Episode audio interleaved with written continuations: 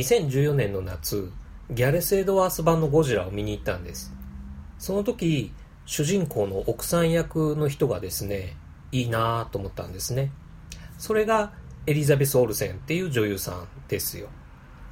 2015年の夏、牛田智之のオールタイムベストであるアベンジャーズ・エイジ・オブ・ウルトロン見るわけなんですね。それがどんなに僕好きな映画かっていうことは、まあ、いろんなところでお話ししておりますが、僕が誰に一番痺れたかっていうと、やっぱりジェレミー・レナー演じるホークアイなわけなんですが、そのホークアイが父親代わりのような存在として導いたのがエリザベス・オルセン演じるワンダという役だったんですね。ホークアイにとってエリザベス・オルセンが娘のような存在であるとしたら、そのホークアイにむちゃくちゃ感情移入してる僕、牛田にとってもエリザベス・オルセンは娘のようなもんですよ。2016年は春、シビル・ウォー・キャプテン・アメリカ。エリザベス・オルセン演じるワンダは、あんまり活躍はまあしてませんでしたが、なんかこう、ビジョンっていうあの赤ら顔のヒーローといい感じになってたのが、ちょっとイラッときたのは、それは男としての嫉妬なのか、父親としての心配なのか、僕の心のシビル王は決着がつきませんでした。そして2017年、牛田はパクチャヌク監督に興味を持ち、親切なクムジャさんとかオールドボーイを見ることになっていきます。特にオールドボーイが面白かった。パクチャヌク監督のその独特な作風に引き込まれつつ、その物語が持つ毒っていうんですかね。そういうのに嫌悪感を感じながらもハマりそうっていうか、嫌いなタイプの映画のはずなのになんかもっと見たいっていうか、まあ、言うなれば、アンビバレントな感情っていうやつです。で、先日、ネットフリックスでですね、えー、スパイク・リー監督版っていうか、ハリウッドリメイク版っていうか、つまり2014年版のオールドボーイがラインナップされてるのを見かけたんですね。あ、オールドボーイだと思って、じゃあパクチャヌク監督版と比較するのもいいかなと思って、えー、再生ボタンを押して見始めたわけなんです。そしたら、なんか見覚えのある女優さんが出てる。あれ？これ、エリザベス・オルセンじゃないの？と思って一旦停止ボタンを押して、その映画サイトでキャストを確認したら、やっぱりエリザベス・オルセンが、その、相手役っていうかヒロイン役で出てるっていうことだったわけなんですね。おい、マジかと。これ、パクチャヌク版だったら、結構主人公と激しい絡みの場面やる役だぞということになるわけなんですね。いや、ちょっと待ってくれよと。エリザベス・オルセンはある意味僕の娘でもあるわけで、わ、これちょっと見続けるのはきついんじゃないかな。今までエリザベス・オルセンの濡れ場なんていうことは考えたこともなかったんで、その、ね、エリザベス・オルセンが脱ぐ脱がないもさることながら、その相手がジョシュ・ブローリンとかっていうのも嫌すぎるわけなんですね。ジョシュ・ブローリンって、あの、アベンジャーズの世界ではサノスをやってますからね、えー、その敵のラスボスであるサノスとワンダが絡むなんていうのは、まあそういう意味でも見たくないというか、そういう風なわけなんですね。まあ、その辺スパイクリーも配慮してくれてるよねいや、でもな、物語的には、その濡れ場っていうのはすっごい大事な要素になってくるので、中途半端にはできない場面だとも思うんです。でも、やっぱり俺、ジョシュ・ブローリンは嫌だわ、ないわ、と思ってて、えー、なのでやっぱりやめてほしい。でも、うどうしよう、もう見たくないな。いや、でも見たい。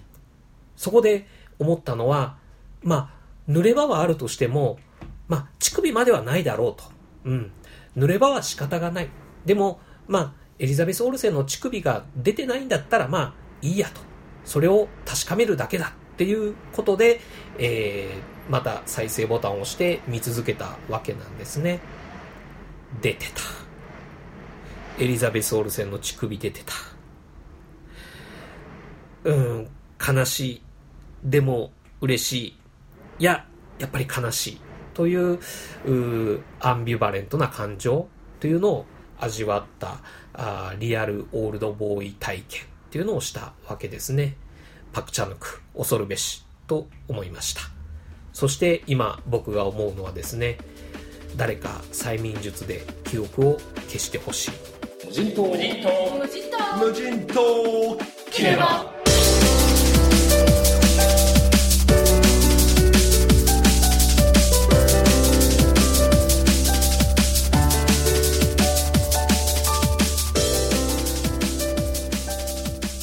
日本でその名が知られるようになったのは2001年公開の JSA からでしょうかね。その後の復讐3部作から2004年のオールドボーイがシッチェスカタロニア映画祭のグランプリとカンヌ映画祭審査員特別グランプリを受賞して自身の代表作となったパクチャヌク。その後は人間ではない存在の3部作ということで2007年のサイボーグでも大丈夫はベルリン映画祭アルフレッド・バウアー賞シッチェスカタロニア映画祭最優秀脚本賞を受賞2009年の乾きでカンヌ映画祭審査員賞を受賞。映画監督として国際的に高い評価を受けている人ですがアートより文芸作品よりの作風ではなくなんか独特な魅力がある映画を作るパク・チャヌクの最新作。今回無人島キネマでご紹介するのはお嬢さん。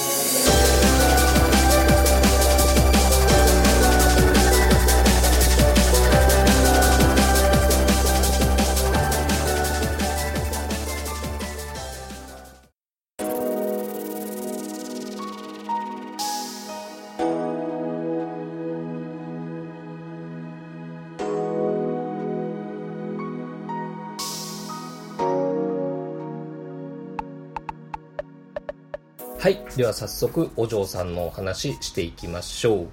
まず、キャストが良かったですね。メインキャストは4人。えー、題名にもなっているお嬢さん、秀子役のキム・ミニですね。もうほんと綺麗だったですね。あの、昔、陽気楼っていう映画があったんですけれども、それに若い頃の浅野敦子が出てて、それを彷彿させましたね。秀子役が何歳の設定だったかっていうことはわからないんですけれども、それを演じたキム・ミニは1982年生まれの35歳。泣く男でヒロイン役をやってましたね。その秀子が住むお屋敷のメイド役、スッキとしては、えー、新人のキム・テリですね。えー、こっちは若い頃の石田ひかりに似てるなと思ったりしたんですけれども、例えが古いですね。はい。えー、まあ、オーディションで、えー、登用された新人ということなんですけれども、まあ、可愛らしいというか、初々しいというか、あの詐欺の片棒を担ぐ悪女の役なんですがその可愛らしい見た目とやってることのギャップがこう非常に燃える感じで良かったですね登場人物スッキ本人もその秀子お嬢様を騙す役目と秀子お嬢様に惹かれる気持ちの板挟みに悩む役どころなんですがその辺をみずみずしく演じておりました。はい。えー、そのスッキを利用して秀子お嬢様をたぶらかそうとする詐欺師の藤原伯爵役がおなじみハ・ジョン。ウ悲しき獣とかベルリンファイルとか軍刀とかもはや説明の必要がないくらい韓国映画界を代表する大鶴ギタンという存在ですね本作でもいい味出してましたそして僕、牛田が最近ですね、最後まで行くっていう映画を見まして、その悪役ぶりですっかり気に入ってる役者さんのチョ・ジヌン出てました。えー、なんかこの人、いい顔なんですよね。イケメンとはまた違う意味なんですが、いい顔なんです。僕は、あの、注目して推していきたいこのチョ・ジヌン。えー、本作では秀子お嬢様を囲う変態おじさんの役を講演してましたね。はい。で、ストーリー。1930年代の韓国、えー、貧乏長屋に主人公のスッキが住んでるんですが、そこに詐欺師のハ・ジョンウが一つの儲け話を持ってやってくるんですね。日本かぶれの金持ちで、実際日本人になった光月っていう家がある。そこの家に秀子っていう娘がいるので、えー、ハジョンはその秀子をたぶらかして、で、駆け落ち結婚をして、財産を自分のものにした後は適当に難癖つけて、えー、精神病院に送り込んでやろうっていう計画なんです。で、その計画には、秀子がハ・ジョンを男性として好きになるっていうことが必須になってくるわけですよね。その辺をバックアップするために、スッキがメイドっていうか、お手伝いさんとして光月家に潜り込んで、で、秀子お嬢様に近づいて、こう取り入ってですね。で、屋敷に出入りしているハ・ジョンウのことを持ち上げたり、相談に乗ったりして、こう、秀子がハ・ジョンウのことを好きになるように仕向けていく、そういう役割を与えられたわけなんですね。最初のうちは、このスッキも、世間知らずのお嬢様を騙すことくらい簡単だわくらいに肩、高をくくってたんですが、実際お屋敷で秀子を見るとですね、想像をはるかに超えた美しさでドキッとなっちゃうわけなんです。秀子に恋をさせるための役目で来たのに逆に秀子に恋をしていってしまう。ところが秀子は詐欺師のハ・ジョンウにまんざらでもない様子でそこのとこにもイライラ来ちゃう。さて、スッキは、ハ・ジョンウが立てた計画の通りに、秀子を騙して財産を手にすることができるのか。そして、この秀子という女性も、ただの儚げなお嬢様。というわけではなくってどうも深い闇を持った怪しい女っていう存在感もある。一体誰が誰を騙しているのか最後に笑うのは誰かというお話ですね。いわゆる犯罪サスペンスというかミステリーものとして普通に面白かったです。あの結末が観客の解釈に委ねられるっていうタイプのお話ではなくてちゃんとした決着がつくんでまあちゃんとしたエンタメ作品だなっていうのが第一印象ですね。キャストがいいお話も面白いということで迷うことなくおすすめの一本ですね。それに加えてこのお嬢さんの見どころといえばやっぱりあの日本かぶれの金持ち屋敷、光月家で繰り広げられる変態絵巻っていうんでしょうかね。えー、超ジヌン演じる光月っていうキャラが出てくる場面はことごとく面白くていいです。あの、僕この映画見る前は、江戸川乱歩的なですね、こう、短美で生めかしい、デカダンっていうんでしょうかね。そういう世界観を想像してたんですが、あとあの、塚本慎也監督の6月の蛇っていう映画に出てくるこう秘密クラブみたいな雰囲気っていうか、えー、まあそういうのを想像してたんですけれども、でも本作はそんなおどろおどろした感じではなくて、あ、こいつら変態だっつって、あの、素直に笑っちゃっていいような、そういうタッチで描かれてたのが面白かったです。はい。あと、日本かぶれの韓国人がドヤ顔で喋ってる怪しい日本語っていう要素も面白かったですね。あの、ラーメンズのコントで日本語学校シリーズっていうのがあったんですけど、それを思い出しました。はい。他にも、あの、衣装とか、えー、お屋敷の地下室とかのああいう美術とかですね、あと小道具なんかもこう見てて楽しいですね。もう公開からあ東京の方では3月3日公開だったかなということでもう1ヶ月近く経ってきてもう上映回数も減ってきてるみたいなんでまだ見てないっていう人はですね急ぎ目でチェックしておいた方がいいと思いますでそれを踏まえてですね、無人島キネマ的にはどうだったかっていうと、実はこれ、漂流級で上陸級には至らずっていうことですね。僕個人としては、オールドボーイを超えなかったっていう印象でした。お嬢さんという映画は確かにいい映画でした。これは間違いないんですけれども、僕が見たいパクチャヌク映画とはちょこっとだけ違う感じだったかなという結論ですね。えー、ここからお嬢さんについてネタバレ入りますんで、まだこれから見るよという人は、あちょっとここで再生止めてもらった方がいいかもしれないですね。はい。というわけで僕牛田にとってお嬢さんはどういうお話だったかっていうことですけれども一言で言うと秀子のスッ期への愛が普通に純愛だったのが物足りなかったっていうことなんですね。バカ牛だ、そこがいいんだろうっていう声もあるとは思います。でもやっぱりですね、最近韓国映画を好きになり始めた初心者としては、秀子がファム・ファタルであってほしかったなっていう気持ちはやっぱりあったんですね。はい。具体的には、あの、秀子とハジョンウにはセックスしてほしかった。で、なんならその姿をスッキに見せつけるとかまでしてほしかったですね。まあ、ありがちではあるんですけれども、で、その上で最後はですね、秀子に、そのスッキも踏み台にしてですね、一人で世界に羽ばたいていってほしかった。っていうところが、まあ、希望というか、そういう感じですね。周りの人間みんな不幸になっちゃったけど、それも仕方ないよね。だって、秀子お嬢様美しすぎるもんっていうような、そういうオチを求めちゃってたところがありました。はい。まあ、これはもちろんごく個人的な展開の好みの話なので、お嬢さんという映画が素晴らしい一本であるっていうことには変わりないです。でね、えー、見終わって何日か経ってふと思ったんですけれどもこの映画女性同士が愛し合う話だったわけなんですがこれを見ている間全く LGBT っていう言葉が頭をかすめもしなかったんですね。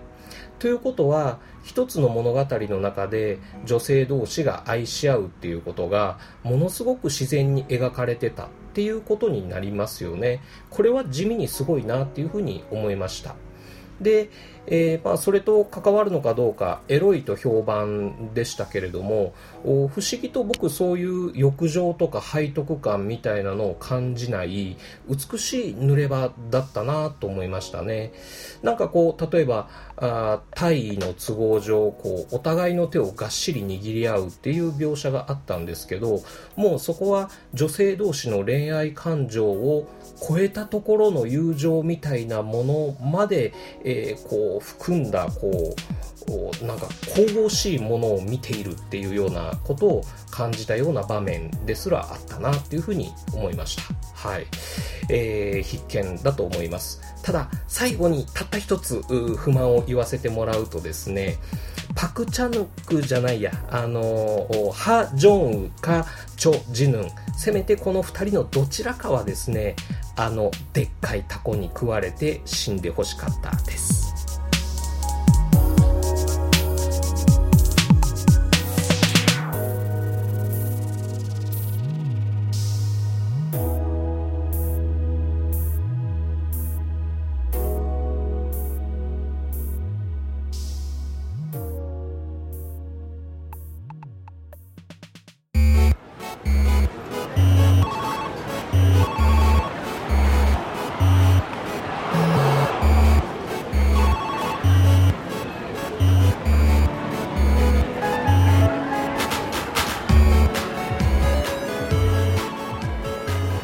というわけでエンディングです。しばらくのご無沙汰でしたが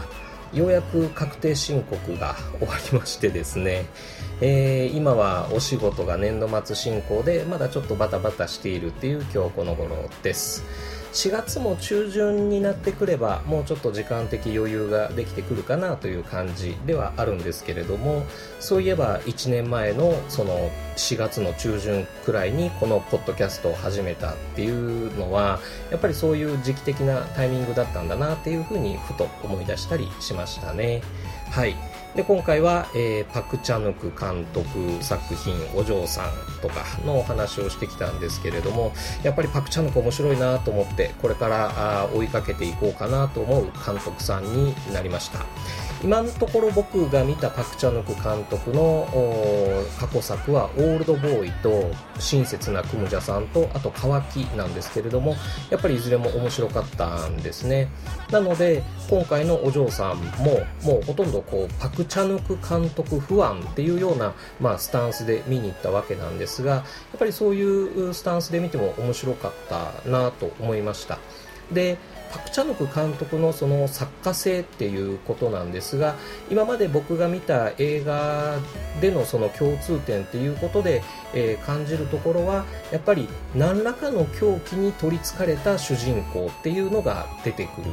でその主人公を取り巻いている環境へのリベンジっていうのがとりあえずある。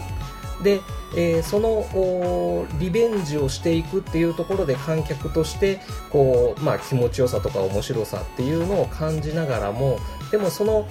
狂気に取りつかれている主人公をちょっと一歩引いてるっていう距離感があってでその距離感がちょっとその主人公を滑稽に見せる。その狂気復讐とか例えば復讐とかそういうものに取りつかれてる主人公のその行いとかがちょっと滑稽に見えるっていう描き方をするっていうところがまた面白いなっていうところはあります。で主人公にとって最後幸福だったのか不幸だったのかっていうことを考えさせられるそのラストに何らかの解放っていうのがあるんですよね。でその解放の意味っていうのがまあ良かったのか悪かったのかっていう余韻を残すっていうことで割とこう持ち帰りができる面白さっていうのがあるなっていうふうに思ったりしたんですけれどもただ今回ちょっとお嬢さんはある意味ハッピーエンドっていう形で終わっちゃったんでまあそこが物足りなかったのかなっていうふうに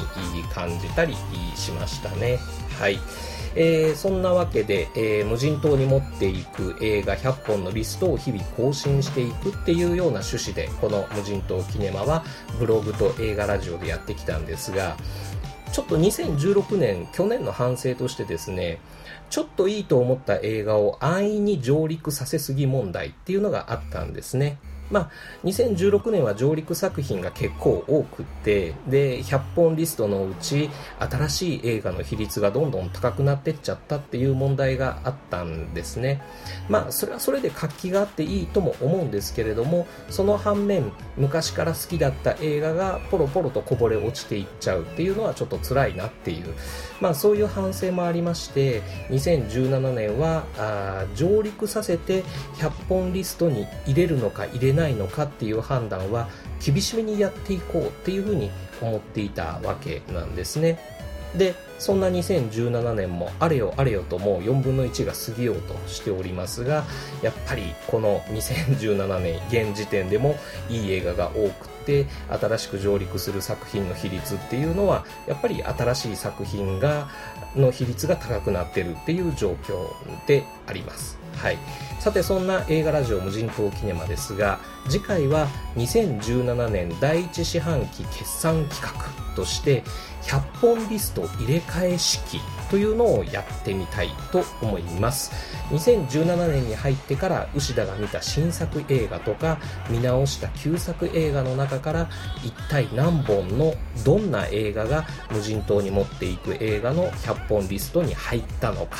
そしてその代わりに100本リストから削除される作品はどんなものなのか。その一本一本を振り返っていく回にしたいと思っています。はい。というわけで映画ラジオ無人島キネマ本日はこれにて閉館。またのご来場をお待ちしています。